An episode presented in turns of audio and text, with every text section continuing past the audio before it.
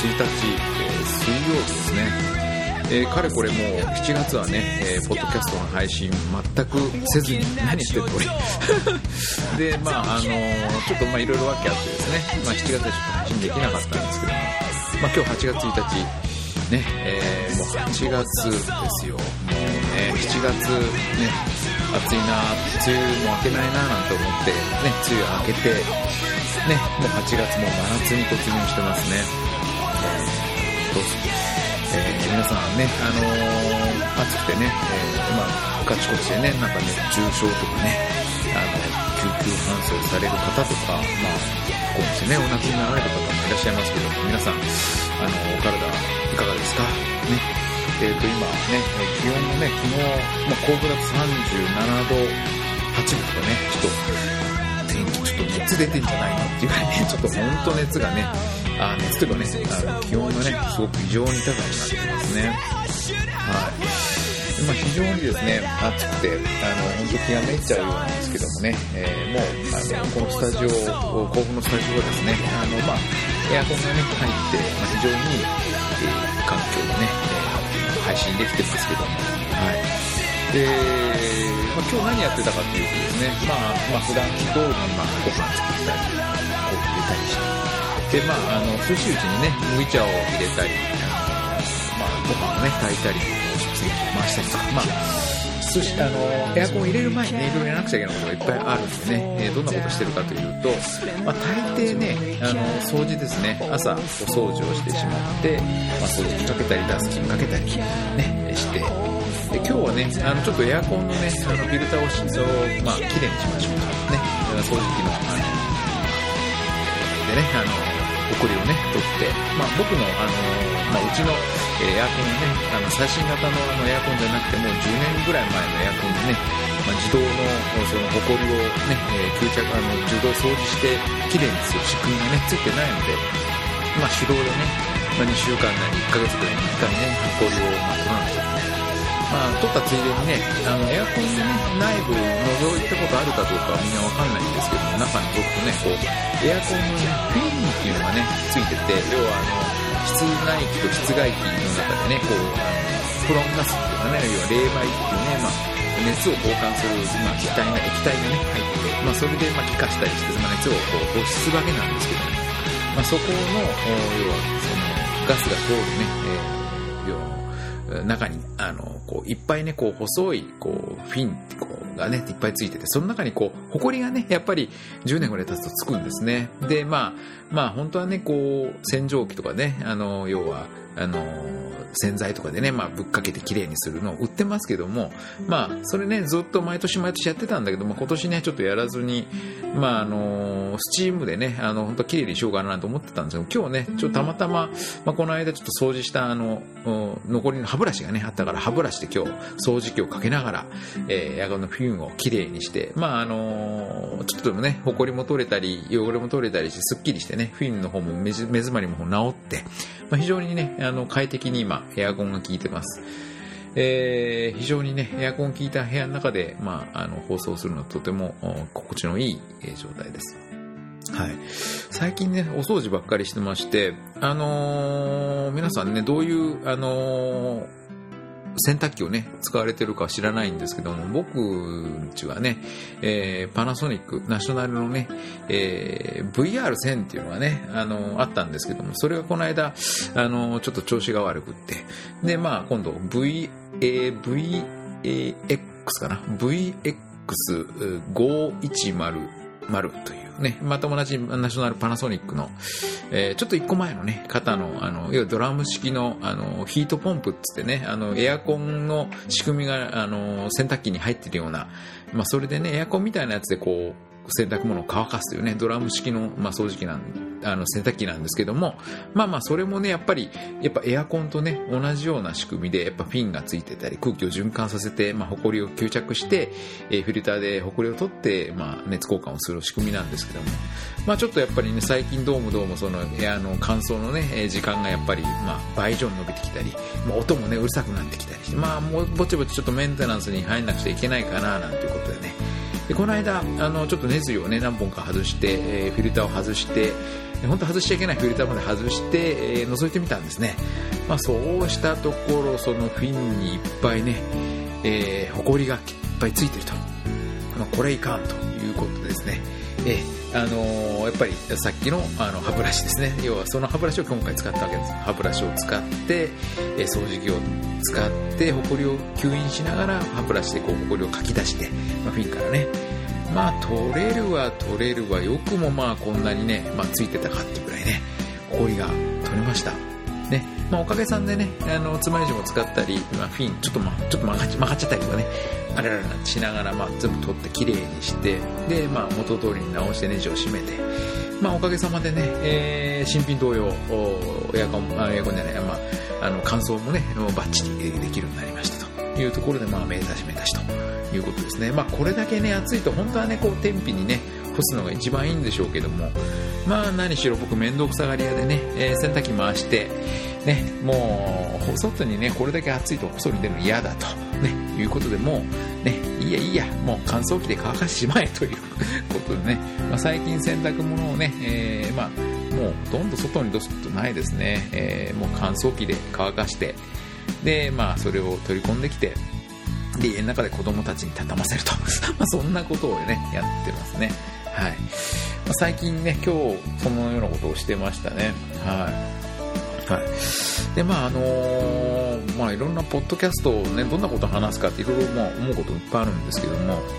どうしようかな。まあ、あのー、まあ、ね、まあ、このポッドキャストを聞きの方、どっちかっていうとね、Mac とかね、iPhone とかお使いの方が多いと思うんですけど、まあ、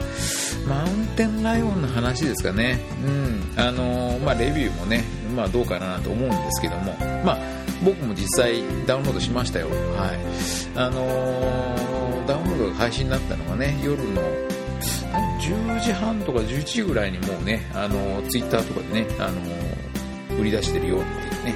出てましたけど、もうその時僕はすでにもう床、あの、ベッドにね、入ってて、もうめんどくさいなと思って、もういいや、ね、明日の朝起きてやればいいやってことでね、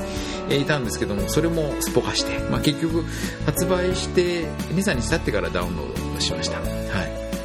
い。で、えー、どんなことを今あマウンテンライノになってから何が変わったかっていうとそうですね。あのメモかな。メモが、あのー、メモとかリマインダーか。がね、あのー、使えるようになったのかな。あの Mac でもね、あの僕は、まあ、Mac mini なんだけども、まあ、それで前までねあのライオン、まあ、その前はスノーレパードだったんだけども、まあ、それが使えるようになったということとあとあのえっと、通知センターなのかな？通知センターが、まあ、出ることになって、まあ、あのリ、リマインダーもね、出てきたり、メールも出てきたら、まあ、あの、メールがどこどこから来たよとかね、えー、えー、このタスクみたいな感じでね、まあ、ちょっとこの仕事っていうかね、この、まあ、リマインダーも出たりして、まあ、それがね、まあ、便利かな、変わったかなっていうことぐらいで、えー、実際何、200以上の変更点があるって、えー、どこに書いてあったような聞いたような気がするんだけども、僕が気づいたのはその3つぐらいかしらね。ね。まあ、あの、そのぐらいだったかしら。で、えー、どっかの誰かさんがね、あの、どっかのポッドキャストで言ってましたけども、あの、画面がね、えー、綺麗になったっていうね、あのー、非常にこう、くっきりさっぱりしてるっていうようなね、えー、話があって、あの、それはね、僕も、あの、感じました。あのね、あのーななんていうんですかね、全部、あの、何、アプリのアイコンもね、でこの今、 GarageBand 出してるんですけど、 GarageBand のこのこの表示もね、あれなのかね、こう、 Retina 対応になって高精細になったのかもしれないですね。あの、非常にこう、くっきりしてますね。僕はあの Mac mini なんでね、画面はこのソニーの32インチのね、ブラビアにあの HDMI で繋げて、えー、表示してるんだけども、あの、非常にね、綺麗に映っています。はい。それがね、あの、変更点かなっていう気がしますね。まあ、きっとね、あの、専門家の方はね、あの、きっと、ここ変わったんだよとかね、あそこ変わったんだよってことがあるんでしょうけど、僕には、まあ、よくわからないですね。まあ、3つぐらい、まあ、便利になったかな。まあ、1700円ぐらいの価値はあるのかね。よくわかんないですけどね。まあ、でも、そのアプリも何、アプリってこのライオンの、この OS っていうのかな？OS も、あの、ライオンから、まあ、マウンテンライオンになったら、まあ、容量も軽くなったと。僕って10か、10ぐらい、あれかな、10ギガバイトぐらい減ったのかしら？ちょっとわかんない。そそんなにちゃんと調べてはないけどわかんないんですけどね。そのぐらい容量がちょっとね、減ったりしたかなっていう感じがしますね。はい。まあまあ、そんなマウンテンライオンのお話ですね。うん。で、えっ、ー、と、あとね、えっ、ー、と、僕はですね、この間、あの、まあ、家族みんなで、あの、7月22日にね、あの、もうほんと5月ぐらいからね、あの、申し込みしてたんですけども、はい、あのー、ここ甲府からね、あの、東京までよく、まあ、ちょくちょく月1回ぐらい遊びに行くんですけども、あのー、この間ね、えー、やっとね、あの東京スカイツリーってところにね、あの行ってきました。はい。あの、東京スカイツリーだけがね、えっ、と、まあ、あの、夕方ぐらいからね、あの、夕暮れで、まあ、日が沈んで、まあ、夜景ね、えー、まあ、綺麗だろうななんて思ってね、えー、まあ、期待してワクワクして、あの、まあ、5時半から入場って申し込みしたんですね。で、5月の22日ぐらいに申し込んだのかな。で、まあ、その日から、まあ、あの、一般入場もね、できるみたいなんだけども、まあ、あの、僕はもう先に申し込んで、あの、まあ、チケットをゲットしたというところで、まあまあ、僕の周りでは、まあ、どっちかっつうと、まあ、一番乗りで行ってきたような感じなんですかね。うん、まあ、あの、ってきました。で、まあまあ、でも5時半からなのでね、あの、まあ、朝から出かけるにしろ、時間がね、えー、潰さなくちゃいけない。で、まあ、あの、うちの嫁さんとね、まあ、娘は、あの、韓国、ね、韓流にハマってて、で、あの、なんかね、少女時代が娘が好きで、うん。で、かみさんはシャイニーが好きで、なんだかよくわかんないですけどね、あの、そういう韓国系の、こう、うまあ、歌手の方とか、まあ、あの、韓国のね、まあ、少女時代なんかね、すごく有名ですよね。えー、まあ、娘ハマってて。で、まあ、まあ、あの、新大久保にね、まあ、まあ、連れてってくれよっていうのもずっとずっと今言われてて、もう毎月毎月まあ娘連れられてね、まあ僕行くんですよ。で、もう僕なんか韓国あんまり興味がないからね、まあまあ、あのー、本当アッシーですよね。まあ、で、息子と二人でね、どうしようお父さみたいなね。まあ、つまんないね、なんていう話でね、まあ、秋葉原行ってもね、息子もそんなに電化製品興味があるわけでもないし、で、僕もあの、ヨドバシカメラぐらいしかね、行くとこないわけですね。で、よくわかんないし、で時間潰すの非常に困るんですね。本当、あの、嫁と子供、あの、娘は、一日中ね、もう、新大久保でブラブラ、ブラブラしてるわけですよね。で、男のね、週、あの、僕とね、息子はもう本当困るから、じゃあ、あの、息子とね、二人でね、あのまあ、暇つぶしというかね、時間つぶしのために、まあ、お台場合衆国でも行ってこようかっていうふうなことになってね。で、じゃあお台場合衆国に行こうなんてね、えー、嫁に話したもんだら私も行きたいと。まあ、そんなことで、まあ、結局まあ、娘も嫁も、まあ、以下4人でね、まあ、結局お台場合衆国にね、まあ、要は5時半のスカイツリーに入場するまで、まあ、行ってきました。で、お台場合衆国ってね、もう随分前からやってたんですよね。で、僕らも本当今回初めてね、あの、今本当はね、車で行って、小田原出国周辺のね、車に、えー、駐車場に車を止めてっていうところがいいんだけれども、まあ我々いつも、だいたい新大久保駅前のすぐ、あの、まあ、安いね、あの、1日止めても1400円かな、1500円ぐらいの駐車場ね、車を止めて、で、まあそこからね、まあ電車を使ってゆりかもめに乗ってお台場まで行ってきたということですね。で、えっ、と、大人が、れかな、お台場合衆国に入るのに1500円とか、1800円ぐらいかかったかしら。で、まあ、子供たちが、あ1200円とか1300円ぐらい取られるんですね。まあ、一家で、まあ、大体5、6000円ぐらいかかって。まあまあ、その、夏休みのね、あの、えー、ラジオ体操カードみたいなのね、もうもらって、うちわをもらって。まあまあ、その日はね、ちょうど、まあ、天候が曇りで、まあ、そんなに、まあ、暑いんだけども、そんなにこう、びっくりして、あのー、もう、何、こう、ヘロヘロになるほど暑くなって、まあ、だいたい最高気温30度ぐらいでね、まあ、ほど、ほどよい過ごしやすさのところで、お台場出国に行ってきました。で、まあまあ、でも、そとは言っても、まあ、日曜日だったのかな。で、まあ、結構人もね、いっぱいいて、えー、家族連れカップルね、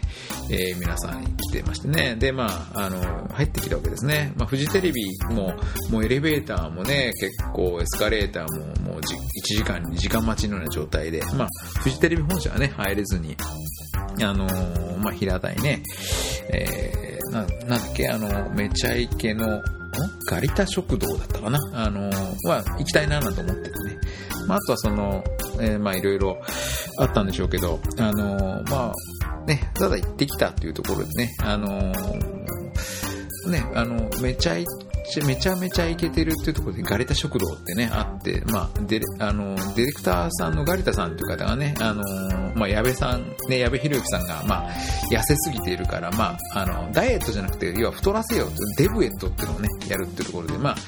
あの、ガリタさんが、まあ、好きなお店、美味しいものをまあご紹介して、まあ、それをガリタさんのペースで食べてという、そういう番組がね、めちゃイケあるんですけども、まあ、それの、まあ、関わったお店っていうかね、あの、美味しい、まあ、うなぎ屋さんであるとか、カレー屋さんであるとか、まあ、東京都内のね、美味しいお店が、まあ、えー、要はお味見させてくれる程度ね、ブランチを提供してくれると。まあ、それガリタ食堂。そこに、まあ、ご飯を食べにね、行ってきたり。まあ、あと、何ですかね、うんこがありましたね。ガンダム。ね、三浦靖子さんのうんこガンダムっていうのがね、あの、ウガンダムって確かそんなことが書いてあったような気がしますけどね。うん、まあそういうものとか、あと、えー、ハネルの扉のね、お化け屋敷であるとか、うん、まああのー、まあまあ、お台場合衆国ね、あまあこういうものか。というのを、まあ満喫してきたということですね。え、あのー、まあ、あの一生に一回はね、行ってもいいかもしれないですね。うん、あの、多分、僕の感想だと、もうすぐこれお台場発集国こう、やめちゃうのかもしれないですね。あのー、だんだんだんだん毎年毎年こう、えー、まあ噂によるとつまんなくなってきてるというふうな話もあって、で、あのー、多分こう、目新しいものがなくなってきたんでしょうね。きっとこう、盛り上がりに欠けるというかね、まあでもそれなりにお客さんも入ってるし、まあフジテレビのまあいい収入源になってるんだろうけども、ちょっとしたら来年はないかもしれないですね。あのー、ひとしたら来年は違うことを、イベントをやるかもしれないなっていうふうに僕は行ってきて感じました。で、まあ、お台場もね、まあ、そこそこ、本当10時、11時ぐらいから、あ2時、3時ぐらいまでね、お台場で過ごして、で、あのー、スカイツリーのね、あのー、まで、まあ、電車でまた移動しまして、うん。でね、あのー、えー、空町っていうね、あのー、ショッピングモールっていうかね、まあ、あの、スカイツリーの中、中とか、まあ、下にね、まあ、空町っていう、まあ、いろんなお店がね、あの、入ってて、ショッピングモールですよね。な、もう30、30、40ぐらいあるのかな、お店が。まあまあ、あのー、甲府のね、山梨の甲府だとね、本当こう、あの、知れてるね、お店しかないんだけども、まあまあ、ああいうこう、都内のね、ああいうこう、複合的な商業、商商業的なね、ショッピングモール、非常にですね、あのー、まあ、子供たちもね、喜んだし、まあ、嫁も喜んでたし、まあ僕もね、すごく目新しいものいっぱい見れて、まあ大変良かったですね。で、まあ娘が大喜びしてたのは、あの、ディズニーストアっていうのがね、あって、あの、ウォルト・ディズニーのね、あの、グッズとかそういうキャラクター商品売ってるお店が中に入ってたんですね。もう飛びついてましたね。はい。僕は全く興味ないんで行かなかったんですけども、ディズニーストアがあって、あの、非常に、えー、喜んでましたね。なんか、娘豆の、なんかこう、ぬいぐるみみたいなのね、あの、えー、トイストーリーかなんかで豆かなんか出てくるのかな。あと、少女時代のなんとかちゃんっていうのはファンで持ってて、それがいいってことでね。まあ、それで、あの、言ってましたね。あと、あの東京スカイツリーのね、えー、中に、あのハローキティジャパンがね、あって、まあ、嫁はね、この猫が好きみたいで、このキティちゃんの猫がね、好きみたいで、えー、猫を見に行ってましたね。まあ、あの、グッズが売ってたのかな。猫、まあ、化け猫、あまあ、猫だね。キティちゃんね。あの、キティちゃん好きみたいでね、あの、非常に喜んでました。で、あの、5時半からね、入場でもう、あの、ブラブラブラブラして、で、5時15分ぐらいから、まあ、入場のね、まあ、あの、クレジットカード買ったんで、クレジットカードを通して、まあ、入るんですけども、まあ 5, えー、5時からのお客さん、5時半からのお客さん、6時からのお客さんってこうね、列が別々に並んでて、まあ、そこに一列で並ばされて、まあ、あの、時間になったら、まあ、じゃあ入ってくださいっていう形で。はい。あのー、ね、スカイ、その時のね、様子、まあ、あの、動画で見たい方は僕のね、あのー、YouTube の、えー、ところを見ていただければですね、あの、まあ、えー、1階のね、えー、要は、あの、その何、東芝の、あの、すごくハイテクな、あの、エレベーターのね、えー、で、えー、すごくこう、高速のね30人とか40人いっぺんに運べるようなエレベーターが何機もあってそれでまあ上に上がるんですけども、まあ、その時の様子のね、えー、動画をねあのアップロードしてありますのでもし興味のある方は見てください。あのエレベーターで登っていく様子ですね、えー、その展望室までね登って。で、まあ、外を眺めて。まあまあ、あのその空中回路っていうかね、また別に1000円ぐらいかかってね、1人1000円ぐらいかかった払払ったような気がしますけども、また別にそこの、要は、え、展望室で、え、新たにチケットを買って、で、まあ、あのまた空中回路まで行って、ね、えーまあ、その時の,、まあ、あの動画の方もね、まあ、アップロード、まあ、してあります。で、あのー、まあ、降りてきたところね、空中回廊から降りてきたらですね、あのー、まあ、テレビとかでね、よく紹介されている、まあ、床がね、ガラス製の、あのー、まあ、本当下がね、えー、見えるという、ね、あのガラス製の、ね、床のところをね、見たりとか、まあまあ、あのー、非常にね、えー、楽しい経験というかね、まあ東京をかなり満喫してきました。はい。そうですね、あのー、感想はですね、あの、多分ね、煙となんとか高いところにね、登るっていうじゃないですかね。まさにそんな感じかなっていうね、感じがしますね。あの、ね、まあ結局、あの、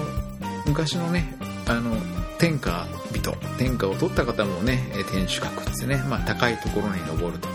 で、お金持ちの方も高いところにま登りたがるとかね、まあ、その辺で住んでるところの高台の方にね、家を建てる方多いですよね。え、見渡せるところをね、買われる方とかね。あとそうですね、あのー、やっぱり家を買ったらね、寝室とかね、子供部屋2階にしたりしますよね。やっぱりこう、一段ね、上に高いところに、まあ、住みたいっていうね、本能が人間にはあるのかもしれないですね。こう、えー、気分がいいんでしょうね、高いところに登ると。うん、こう、多分心理学っていうと何かきっとあるんだと思うんですよね。まあ、高いところに登るっていうのはね、非常に、あの、まあ、高いところ嫌いじゃなければいいと思いますし、あの非常にね、いい経験が、まあ、日本でまあ一番、まあ、電波としてとしてはその高い建物に入れるというところでは非常にいい経験ができたんじゃないかなで、まあ、これからね、行かれる方もいらっしゃると思いますし、えー、まあ、行って損はしないと思います。ああ、なるほど、こういうところかと。あの、もっとね、天気が良ければね、もっと夜景も綺麗だっただろうし、あの、東京のね、えー、住んでる方、あそこに私の僕の家があるよとかね、あそこはなんとかだねとか、まあ、いろんなね、あの、高いところ登ると、あのー、土地勘がね、ある方は、あのー、あそこはどうのこうのってよくわかると思いますけどね、はい。あの、非常に楽しかったですね。はい。で、えー、またね、あの、うちの中では、あの、東京空町ですね、要はスカイツリーの空町はね、本当、えー、3、4時間ではね、行ききれない、遊びきれないっていうところでね、まあ、もっとあの、ウィンドショッピングをね、してみたいね、なんて話も上がって、また近いうちにね、あの、行ってみようかなって思っています。はい。はい、えー、っとですね、あとあのー、7月25日からね、えー、ソフトバンクのね、要は、えっと、900MHz だったかな？要はあの、コマーシャルとかでプラチナバンド、プラチナバンドってね、あの、コマーシャルして、要は今までソフトバンクの、電波ね、要は、あれ2.5ギガだったかな ?2.1 ギガだったかな？要はその、えー、要は高周波使ってる、要は直線性は高いけども、あんまりこう、えー、曲がっていかないね、電波を使ってて、まあ、あの、ビルとかね、地下に入っちゃうと、こう、要は直進性は高いから、こう、屈折して電波が取っていかないからね、要は、繋がらないところが多かったソフトバンクの電波なんですけども、まあ、今回ね、900MHz っていうね、電波を、あの、もらって、まあ、それがまあ、動き出したと。いうことで、あの要は、要は、まあ、影とかね、ビルの影とか、まあ、建物の中とか、まあ、繋がりやすくなるというふうなことでね、あのまあ、始まったわけですね。で、あのー、今実際ね、自分が今その昔の2.1だか2.5のね、あのー、ギガヘルツの要は昔の電波を捕まえてるのか、それとも、ね、あの、プラチナバンドで今通信をしてるのかっていうのね、あの、実際ユーザー我々ね、わかんないわけなんですよね。まあ、それをね、なんかわかる方法があるみたいなんです。でそれどういうことかっていうと、あのー、もしね、皆さん、あのソフトバンクの携帯、もしくは au のあ、じゃあ au みたいな、えっと、ソフトバンクのね、携帯で、えー、ね、お持ちであれば、まあ、Wi-Fi を一旦ね、え、オフにしていただいて、えー、電話をね、かける通話のボタンを押して、えー、えー、と、ダイヤルのね、えー、キーボードを出して、ダイヤルのキーボードってあるんですよ。通話の、えー、キーパッドか、キーパッドを同時していただいて、えー、これをやってください。えっ、ー、と、米の、えー、3001、シャープ12345、シャープ米印。うん。それで、えっ、ー、とですね、えー、それをですね、やると、えっ、ー、と、あるアプリがね、えー、隠しアプリっていうやつですね、あの、そういうのがあるんですね。え、それが起動します。で、え、そうすると、フィールドテストっていうね、アプリが起動して、それの上から3つ目、えー、UMTSCELLENVIR なんじゃなくんじゃなくてね、えー、それをタップしていただくと、えー、2番目のね、えー、ところ UMTSRR インフォですね、それをタップします。そうすると、えー、上から3番目と下から2番目かな、のところにね、えー、1812とか、9862と、まあそういう、あのー数字がね、表示されると思うんですけども、まあ、それで、もしプラチナバンドであれば、あ2937から3088までと、あと、えー、2712から2863っていうね、えー、その数字が、あのー、出ていればですね、えー、あなたはプラチナバンドで、まあ、繋がってますよということだそうです。で、あのー、僕のね、あの、Facebook とかね、えー、Twitter でつぶやいてますので、もしあの、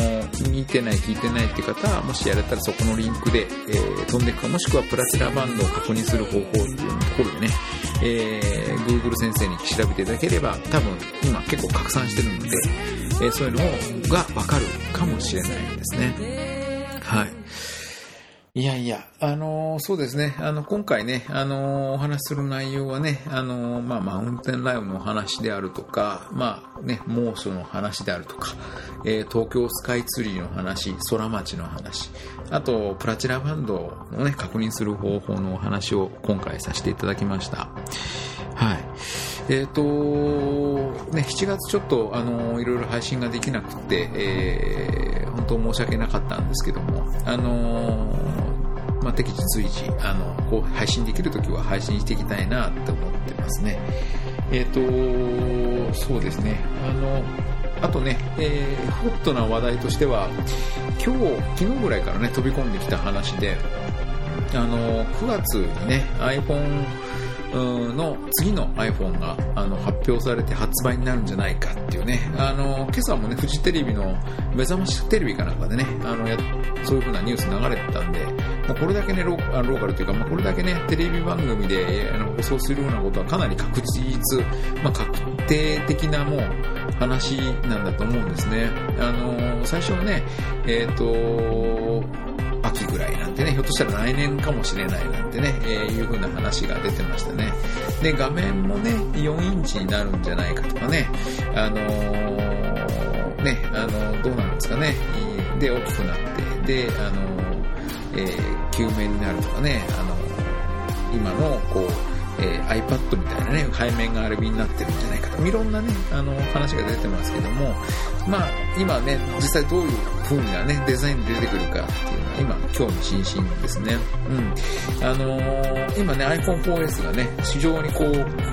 クールなね、デザインで、結構綺麗なね、デザインで、あの、出てるんで、あのー、このクオリティを落としてほしくないですね。ね、あの iPhone、次の iPhone に変えたら iPhone4S の方が、かっこよかったよねとかね、綺麗だったよねっていうのはやめてもらいたいですよね。やっぱり、あの、新しいの出て正解だったねっていう風になりたいしね、あの、買ってよかったなって思いたいしね。あの、そういう風に期待しています。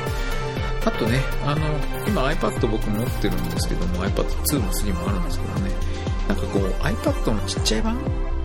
iPad mini っていうのかな？なんかそれが出るってね、噂ですね。まあ、もう結構前からね、3、4年、ん ?3、4年じゃない。もう iPad が出て、ちょっとしばらく経ってから iPad のちっちゃいのが出るかもしれないっていうね、噂も、話もあって、まあ毎回出なくてね、出ないねなんて話して、で、あの、今回出るかもしれないっていうね。まあ、あの、iPhone よりも、iPhone が4インチでしょ？で、iPad が9.7インチだっけ？で、で、今回ね、大きくなって3.5インチから4インチに iPad、iPhone がなって、で、その中間ぐらいなんですかね。だから、7インチぐらいなんですかね。7インチぐらいのこうタブレットですね。どういう使い方するのか、ちょっと、ピンとこないんですけど、ギャラクシータブレットとかもあるから、そういうのにこう対抗するのかとかね。どうなんですかね。まあ、今の iPad の不満を言えば、あの、電池の持ちはないんだけども、重いよねと。だからまあ軽いのが欲しい。ね。まあ、できれば画面の大きさは変えずに軽くしてほしいなってのはあるんですけども、ちっちゃいのは iPhone 持ってればいらないんじゃないかなとかね、思うんですけどもね。まあまあ、出ないかもしれないし、ね、まあわかんないですね、こればっかりはね。まあ、実際どうなるんでしょうかね。あの、非常に、えー、まあその iPad mini と、えー、iPhone 新しいですね。えー、まあ非常に気になりますね。えー、あの、スティーブ・ジョブズさんがね、お亡くなりになってから、まあ、ティム・クックさんがね、あの、後を継いで、まあ、多分こう、いろいろこう戦略をね、えー、練って、えー、次の商品とかね。でも実際あれどうなったんですかね？あの、Apple TV とかね、あの、今あるけども、あの、Apple がテレビをね、再開発するとかね、新しいテレビをね、出すんじゃないかとかね。そんな話も出たんですけどね、全然出ないですね。あの、Apple ね、なんか前もあの、スティーブ・ジョブズさんがね、あの、アップルを去ってから、ちょっと一時期こう、アップルもね、こう、変な道っていうかね、ちょっと変な方向に行って、もうほんと倒産しかけたっていうね、あの、過去があるからね、あの、アップルさんいなくなった、スティーブさんがね、いなくなってから、あの、非常にこう、動向みんな注目してるだろうし、あの、二の舞をね、したくない。ね、みんなアップル大好きだからね。まあ、なあと思うんですけどもね、今回のマウンテンラインね、ちょっと、あの、まあ、賛否両論あったりね、あの、iPad mini だって出ればね、きっといろいろ賛否両論あるだろうし、まあ、今回の iPhone、新しい iPhone もね、えー、iPhone4S までね、きっとスティーブ・ジョブズさんが関わってくれているとは思うんだけど、多分今回のね、